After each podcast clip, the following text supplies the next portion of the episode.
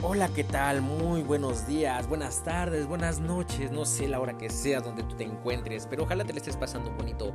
Bienvenido a este podcast del día de hoy.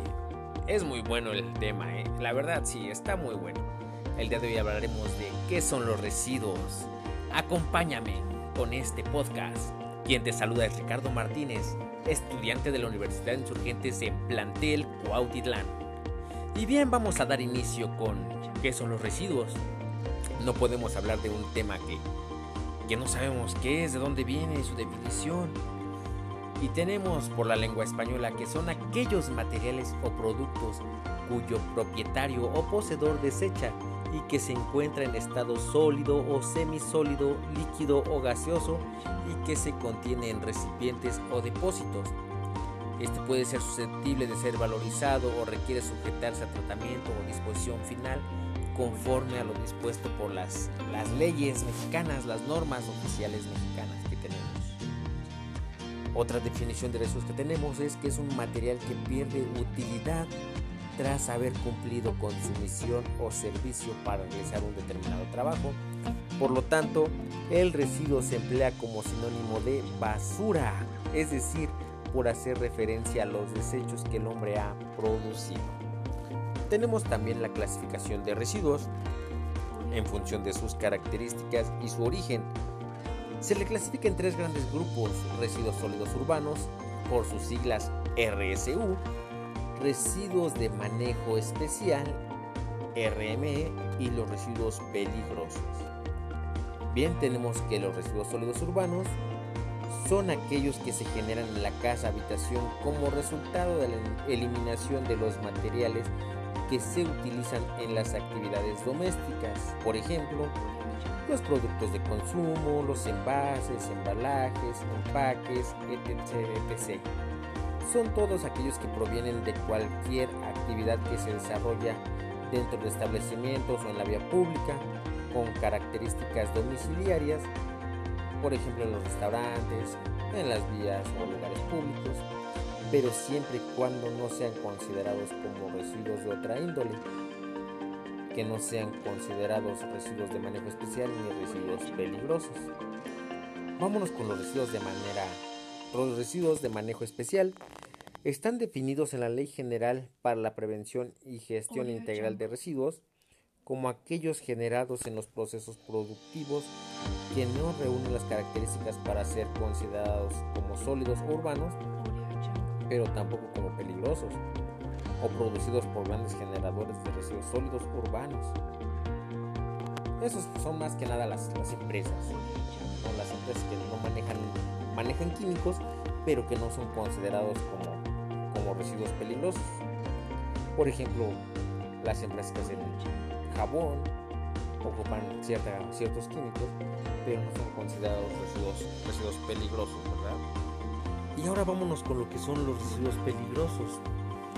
Nos dice que son aquellos que poseen algunas de las características creative. Pero ¿qué es el creative?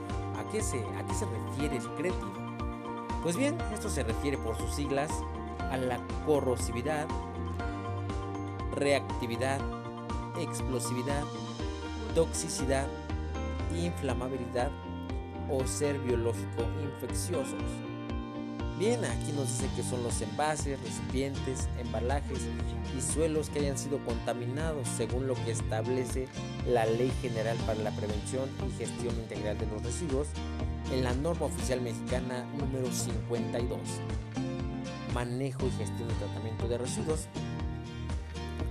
Bien, pues estos residuos peligrosos, como su nombre dice, son altamente tóxicos, altamente inflamables, peligrosos.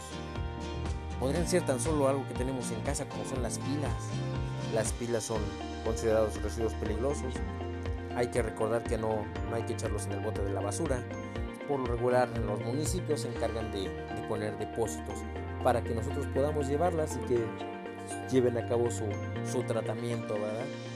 Pero ya que estamos hablando del tratamiento que reciben los residuos, vamos a hablar de, del manejo y tratamiento de residuos. Pues como bien sabemos, este inicia con la recolección de los mismos.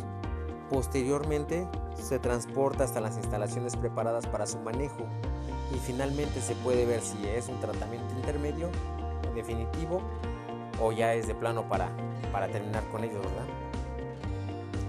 Este tratamiento de residuos puede ser para su aprovechamiento o para su eliminación final. ¿Aprovechamiento cómo? Pues reciclando.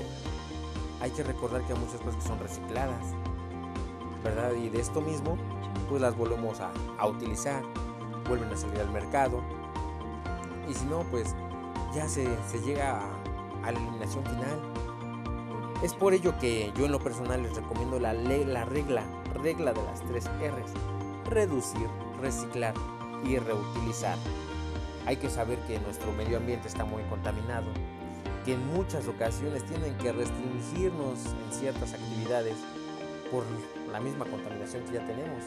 No en todo el país, pero sí, sí en esta zona que estamos nosotros, que es el Valle de México, donde pues imagínense, en los meses que hace mucho calor, tan solo nos, nos restringen con el programa no circula, ¿verdad? Es por ello que los invito a utilizar esta regla de las tres R's, reduce, recicla y reutiliza. Pues bien, este pequeño podcast fue una información, una información muy buena que tuvimos el día de hoy acerca de, los residuos, de cómo se clasifican, cómo es que nosotros podemos hacer algo para, para utilizar esos residuos, para llevarlos a los centros de acopio o si no para hablar a las autoridades correspondientes para que nos apoyen para la recolección de estos residuos, ¿verdad? En, en dado caso de que así se requiera. Pues muchas gracias por haberme puesto atención, por haberme regalado unos minutos de tu tiempo y ojalá te haya gustado. Te saluda Ricardo Martínez, estudiante de la Universidad de Insurgentes en Plantel Cuautitlán. Hasta la próxima.